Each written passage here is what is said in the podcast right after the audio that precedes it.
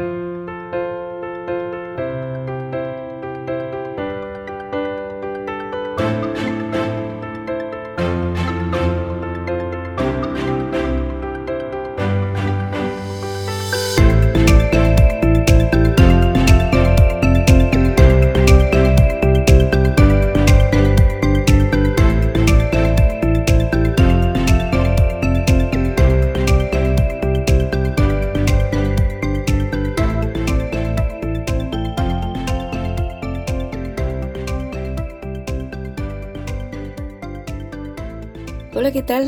Bienvenido al episodio número 4 con el título Ser agradecido aún en medio de la dificultad del podcast Intención Creativa.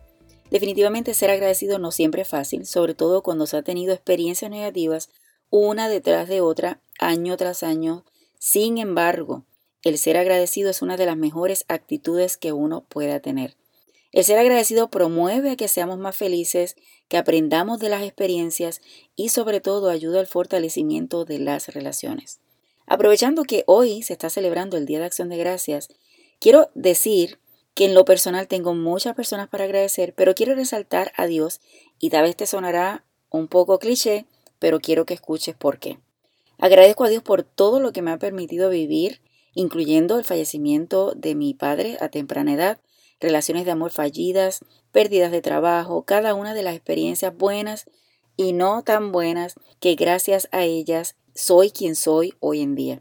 Por supuesto que me desespero cuando deseo algo con todo el corazón, pero Dios me lo da al tiempo que Él entiende que es correcto. Para mí lo que ha quedado más que evidenciado es que Dios permite cosas en nuestra vida para que podamos sacarle lo positivo y transformarlo en bendición para los demás. Por cada experiencia, porque cada una de las experiencias tiene su propósito. Gracias a todo esto soy quien soy hoy y lucho para seguir adelante, acepto a las personas como son, amo mejor, perdono de corazón y me dirijo hacia la meta. Comencemos con el tema que tal vez es difícil de digerir, pero espero que mientras te vas preparando para la celebración de hoy puedas escucharlo y reflexionar en cómo eres agradecido en la vida que llevas. Hoy tengo el honor de tener una invitada muy especial y es porque la considero mi hermana. Dicen por ahí que los amigos son los hermanos que se eligen y este es uno de los casos. Me siento súper honrada de llamarle mi amiga del alma. Antes de comenzar la entrevista, quiero que conozcas un poco de ella. Nació y creció en un hogar cristiano en Puerto Rico. Es una mujer sumamente talentosa que siempre está en la búsqueda de cómo ayudar a las personas. Aunque no finaliza sus estudios universitarios por decisiones fuera de su control, es una mujer de mucha educación que tiene un ávido interés por aprender y seguir creciendo, lo que la ha llevado a ser una mujer que constantemente le llaman para consultarle sobre decisiones importantes en la vida de otros. Cuando se compromete, se entrega por completo, que incluso a veces olvidándose de ella misma para cumplir con su palabra y misión encomendada. Y cuando hace algo, lo hace lo mejor posible, aun con los recursos limitados que ella pueda tener. Hace un año atrás fue una de las invitadas a participar del programa End It Now, que es una campaña global que busca crear conciencia para terminar con la violencia en contra de las mujeres y niñas alrededor del mundo, donde habló por primera vez en público y a través de las redes sobre su experiencia. Como puedes observar, la admiro en gran manera y por eso es un honor presentarte a mi amiga hermana, quien ha tenido una vida sumamente dura y se ha mantenido agradecida a pesar de todo. Hoy celebrando el Día de Acción de Gracias y en unión al Día Internacional para la Eliminación de la Violencia contra la Mujer, celebrado en el día de ayer, te presento a Dalia Padró, que aunque su apellido de soltera es Rodríguez. Saludos, Dalia, qué bueno que estás conmigo acá. Saludos, Jackie. El honor es mío. Gracias por esa presentación, pero en realidad yo estoy bien contenta de que me hayas hecho partícipe de esto que yo sé que es un sueño tuyo. Así que de verdad eh, estoy, estoy bien contenta de ser parte de este proyecto. Gracias por aceptar. Como sabes, hoy vamos a estar hablando aquí sobre cómo ser agradecido aún con una vida llena de dificultades. Y hay personas que se le hace más fácil ser agradecidos que a otras. Incluso hasta algunas se atreven a juzgar. Y, y yo, para mí, la palabra juzgar es una palabra fuerte, pero no entienden por qué otros no pueden ser agradecidos. Sin embargo, su vida ha sido prácticamente una vida casi color de rosa y con una vida así es sumamente fácil ser agradecido cuando otra persona no ha tenido una vida eh, igual. No sé qué tú opinas con esto. Yo en lo personal he visto esto, personas que se me acercan, inclusive hay personas están envueltos, vamos a decir que son familiares y entonces han estado envueltos en las mismas situaciones. Entonces uno puede perdonar y el otro no. Entonces cuando los dos se me acercan, uno reclama, pero ¿por qué este no puede perdonar? Ya yo perdoné y yo viví lo mismo. Pero tenemos que tener en cuenta que siendo dos seres totalmente diferentes, también cada quien asimila las cosas diferentes y también el grado de espiritualidad de cada persona tiene mucho que ver. Sí. si, si, una persona ha estado más expuesta a estar cerca, cerca de Dios, pues por supuesto que el proceso va a ser más fácil que la persona que no asiste a la iglesia, que no busca del Señor, no tiene una relación con Dios, pues por supuesto es diferente. Yo creo que el, detalle está, nosotros como cristianos debemos aprender a, no podemos juzgar porque una persona piense primero diferente que uno o siente diferente que uno o el proceso sea diferente al que yo tenga. Y es más fácil, como lo mencioné, es más fácil perdonar, es más fácil eh, aceptar a otras personas, es más fácil eh, hacer este proceso de estar agradecido a Dios o a la vida o como quieras llamarlo, porque si mi vida ha sido sumamente fácil con una que otra pincelada de dificultad, es mucho más fácil hacerlo, pero cuando una vida ha sido difícil, es más complicado el proceso de uno decir voy a agradecer o voy a perdonar o voy a aceptar. Y hay que entender esto y yo creo que como cristianos nuestro deber es aceptar que las personas tienen su, su proceso en su, en su velocidad eh, para poder llegar a una meta en particular. Y yo creo que muchas personas cometen este error de entrar a juzgar. E insisto, es una palabra fuerte, pero no encontré otra palabra para utilizar en, este proceso. Por eso hoy te tengo acá porque quiero que las personas te conozcan y entiendan y aprendan de que a pesar de que la vida tan difícil que tú has vivido desde muy joven eh, en, edad, eh, aún así has salido adelante y decir cómo yo puedo eh, agradecer a pesar de. Así que vamos a comenzar preguntándote que, o me digas más bien, ¿qué es lo que ha sido duro en tu vida? Yo sé que no, vamos a tener todas las 10 horas para que me cuentes todo lo que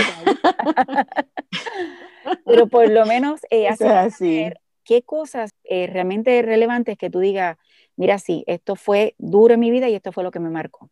Pues mira, yo creo que el año pasado, que fue, eh, me ocurrió algo que yo pienso que el Señor permitió que pasara y fue cuando me invitaron para hablar en el programa de eh, la Iglesia Adventista del Séptimo Día tiene un programa que se llama End It Now, ¿verdad? para esto ahora, sería una traducción. Me invitaron eh, para hablar y fue, yo pienso que ese momento en el que yo por primera vez me siento y hago una recopilación de mi vida. Antes de eso, pues uno sabe que te pasó esto, me pasó aquello y a veces, depende de la circunstancia, pues uno contaba una parte o otra parte. Así que ahora que me estás haciendo esa pregunta, pues es más fácil para mí porque ya tuve que practicarlo, so te puedo, te podemos ir a los puntos importantes y relevantes. Contando con que, creo que lo mencionaste, que yo nací en un hogar cristiano, no solo era cristiano, sino que es, éramos muy practicantes de la, la religión o denominación a la que pertenecíamos. Así que todos en mi casa eran muy activos en la iglesia y de igual forma los familiares cercanos. O sea que nosotros, todos mis familiares cercanos, estamos hablando abuelos, tíos, tías, primos, todo el mundo. Todo el mundo era practicante de la misma denominación. Exacto. Así que, ¿por qué menciono esto? Y es relevante porque eh, cuando yo les vaya explicando, pues se van a dar cuenta en qué forma me afectó esto espiritualmente, que es una parte que la gente no toma en cuenta. Cuando se habla del abuso hacia otro ser humano, el abuso en este caso que estamos hablando contra la mujer, pues se menciona el abuso sexual, el abuso emocional, el abuso físico, pero casi nunca se menciona el abuso espiritual. Y cuando tú creces dentro de practicando una religión, definitivamente el abuso espiritual está ahí porque estas personas que te hacen, eh, que hacen estas cosas, están ahí en la iglesia, son quote unquote cristianos, ¿verdad? Este, uno los ve participando en la iglesia, que es lo más. Y hablando de Jesús y hablando del Señor y del amor de Dios, y entonces te hacen estas cosas a las espaldas de todo el mundo. Entonces, eso, cuando uno es niño, como en mi caso, que empezó a muy temprana edad, pues de, verdad te, te, trabaja. ¿Cuán eh, la edad que yo tenía cuando comenzó, eh, cuando comencé a sufrir de abusos, te diría que no puedo decir específicamente, pero lo que recuerdo es que todavía me bañaban. Así que alguien de la familia, todavía yo estaba en la edad que me tenían que bañar.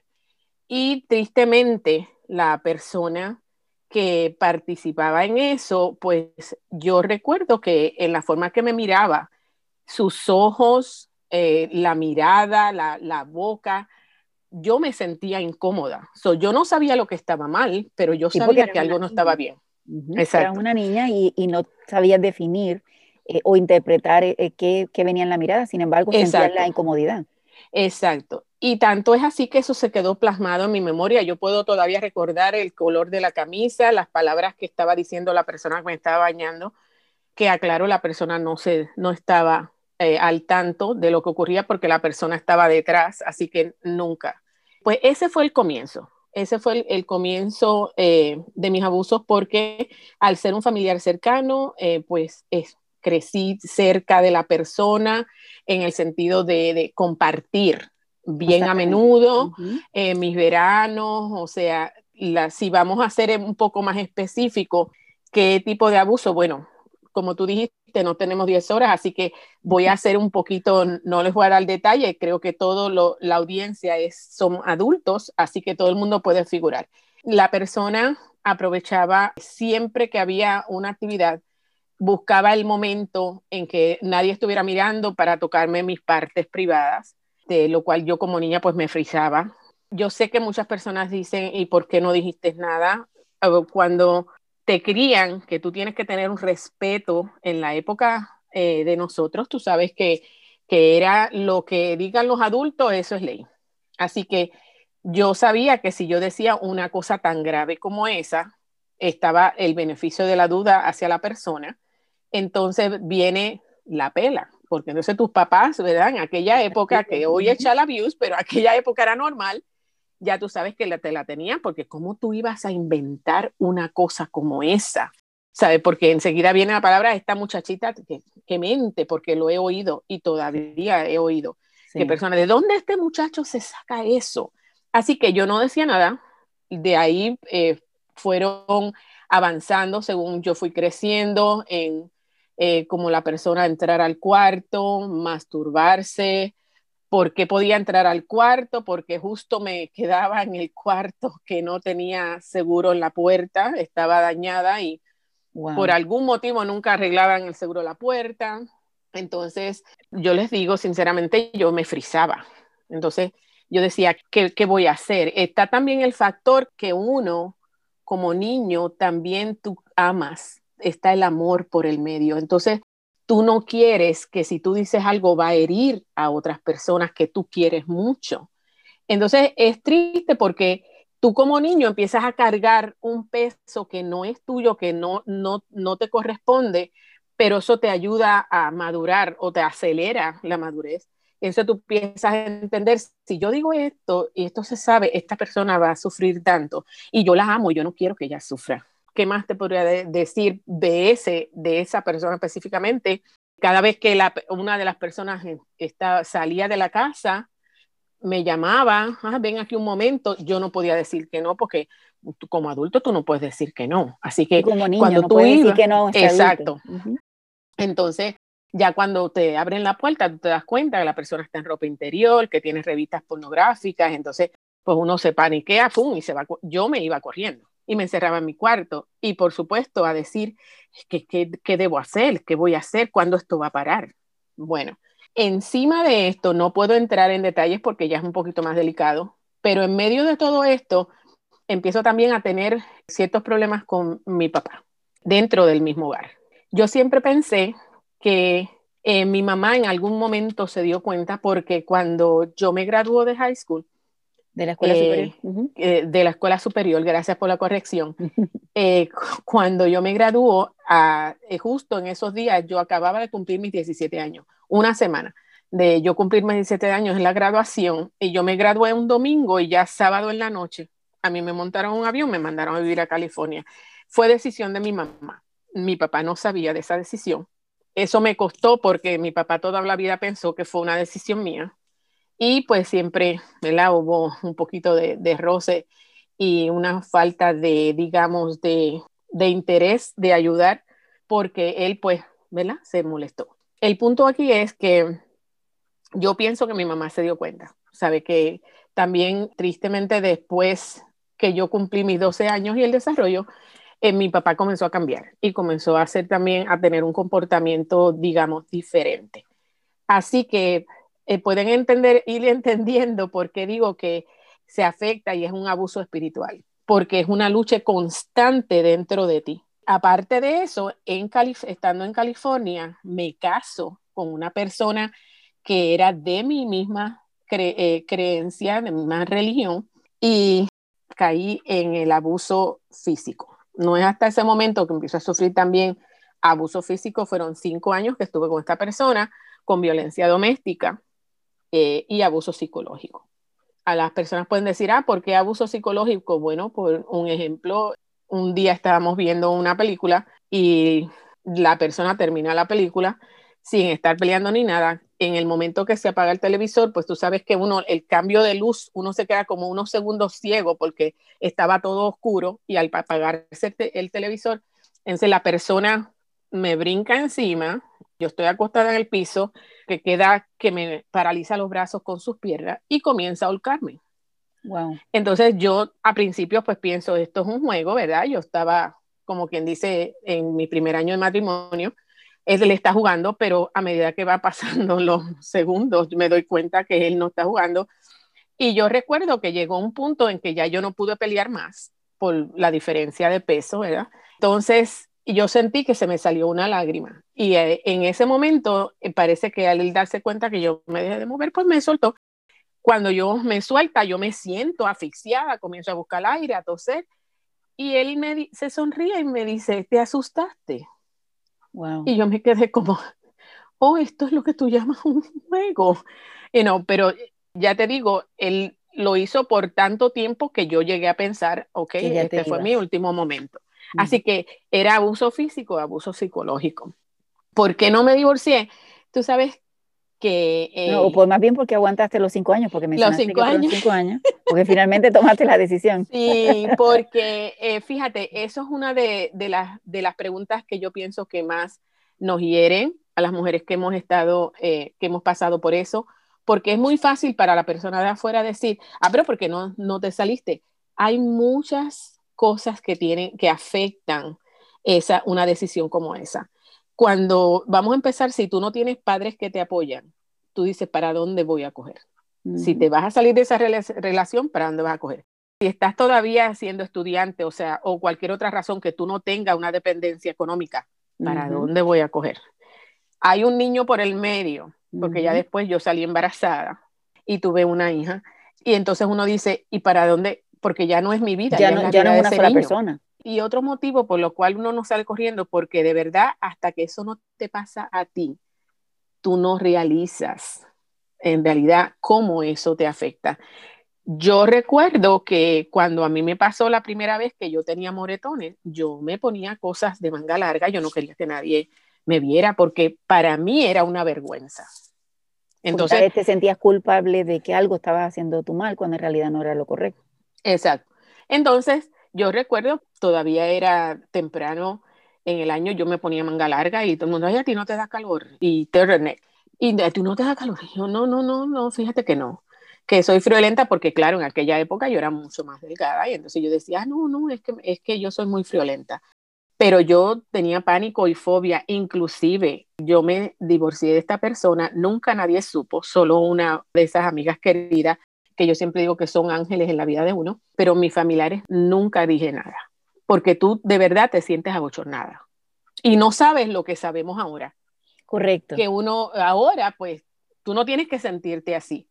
Definitivamente, como tú eh, mencionaste ahorita, es muy duro que, se juzguen a las mujeres que, no salen corriendo. Ah, pero ¿por qué se quedó ahí? Además, también tiene que ver mucho con en la forma que ha sido criada. Si, si tu papá te han enseñado a ser una persona decidida, independiente, si tus papás te hablan del tema y te dicen, si, si algún día te pasa esto, no, mija, tú sales corriendo y tú haces esto. Eh, tristemente, en esa época, mis papás no me hablaban de nada de eso. Yo, para mí eso es algo que se oía allá entre las personas a lo mejor que eran, ¿verdad?, de muy bajos recursos, pues tú, tú escuchabas que eso de que los hombres que le daban unas pelas a, sus mujeres, pero yo, para mí eso no, so que cuando la primera vez que a mí me pasó, yo recuerdo, yo estaba como en shock, yo decía, pero yo no puede ser, esto me está pasando a mí. O sea, es un proceso. Primero tú estás eh, en negación, entonces, no, esto no me puede estar pasando a mí. Yo no, yo, según yo en mi mente, la ignorancia, porque a todo esto, no, la Dalia de aquella época no es la Dalia de hoy. Así que yo, muchas cosas que no sabía, yo decía, no, imposible, porque, ¿verdad? Yo no, yo no caigo en ese grupo. No me, esto no me puede estar pasando a mí. Entonces, una vez que lo aceptas, que casi siempre, tristemente puedo decir, perdonen que siga eh, repitiendo la palabra tristemente, pero que es una pena de verdad que las personas piensan, bueno, pues, ok, eh, ya lo analizaste, ¿qué vas a hacer al respecto? Es que tú tienes que ir en el proceso de, ok, ya me pasó y ahora, ¿qué voy a hacer? Ya registré la información, estoy pasando por eso.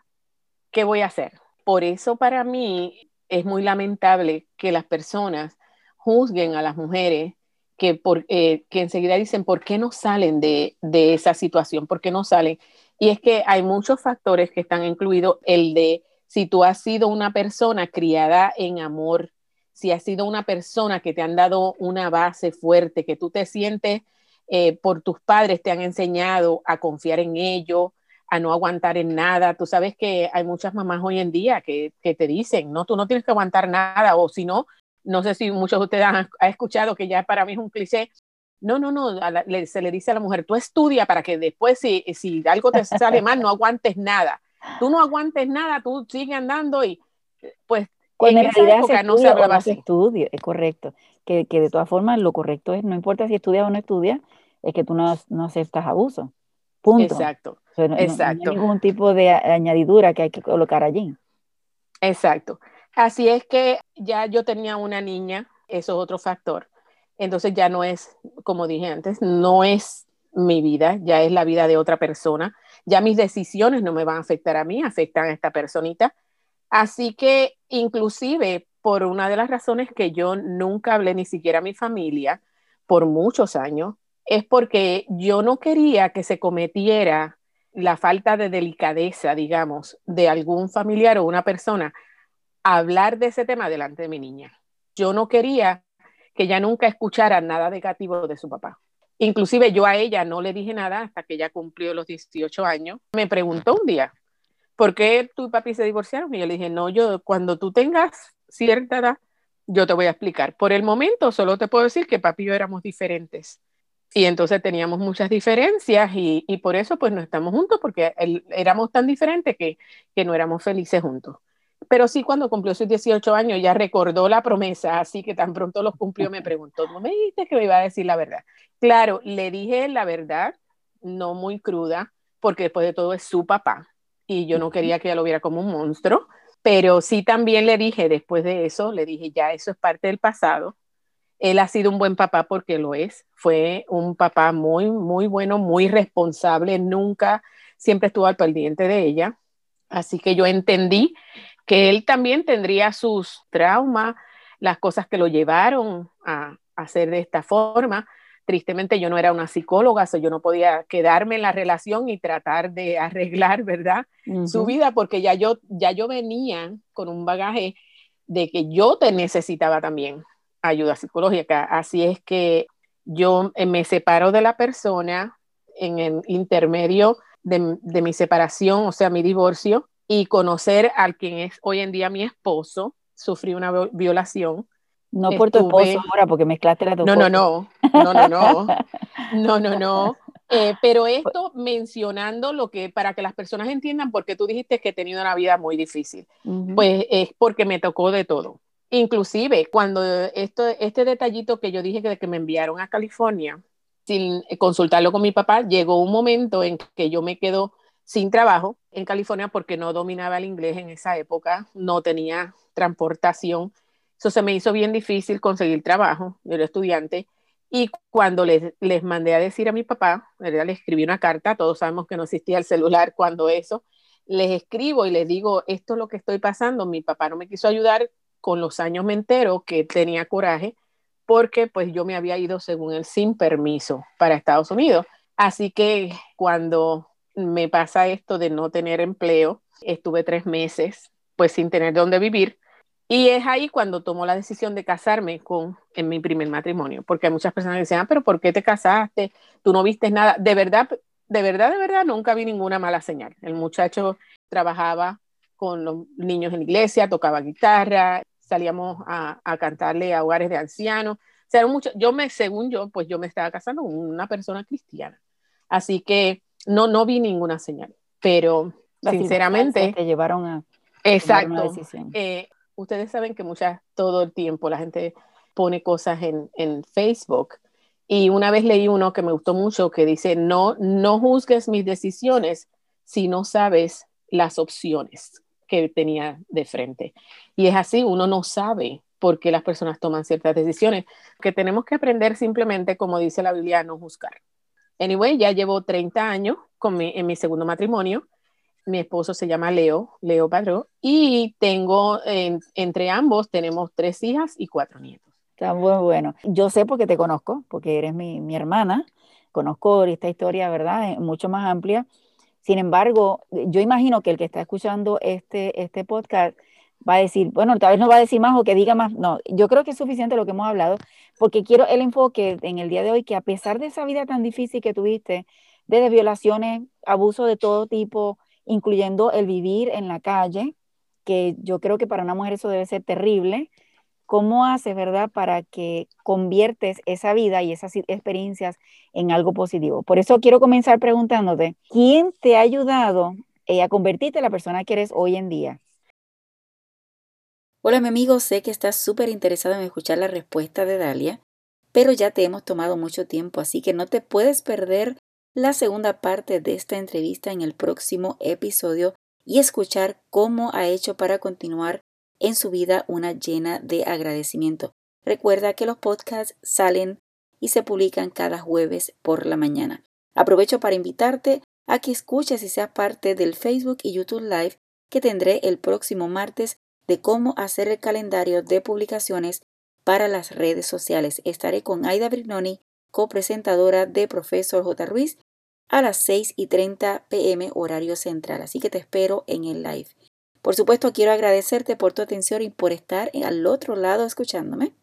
Pero no olvides que puedes buscarnos en Facebook, Instagram y YouTube como Profesor J. Ruiz. Por igual puedes visitar nuestra página web en profesorjruiz.com y allí encontrarás todos nuestros servicios. Y para tu mayor facilidad puedes verificar las notas de este episodio para que encuentres los enlaces de contactos. Si te gusta Intención Creativa, la mejor forma de expresarlo es dejando un comentario amable y valorización de 5 estrellas en la plataforma que lo hayas escuchado. Y por supuesto que lo compartas con otros. No queda más decirte, no te limites a nuevas oportunidades de aprendizaje. Recuerda que juntos podemos construir un legado de bendición.